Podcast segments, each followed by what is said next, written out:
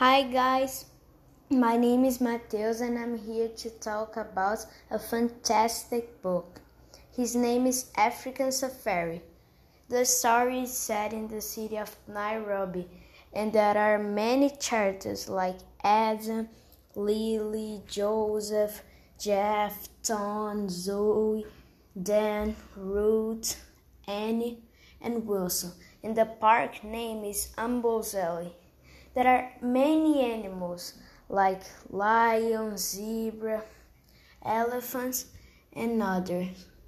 Then the safari takes only one day, and I really recommend you to read this book.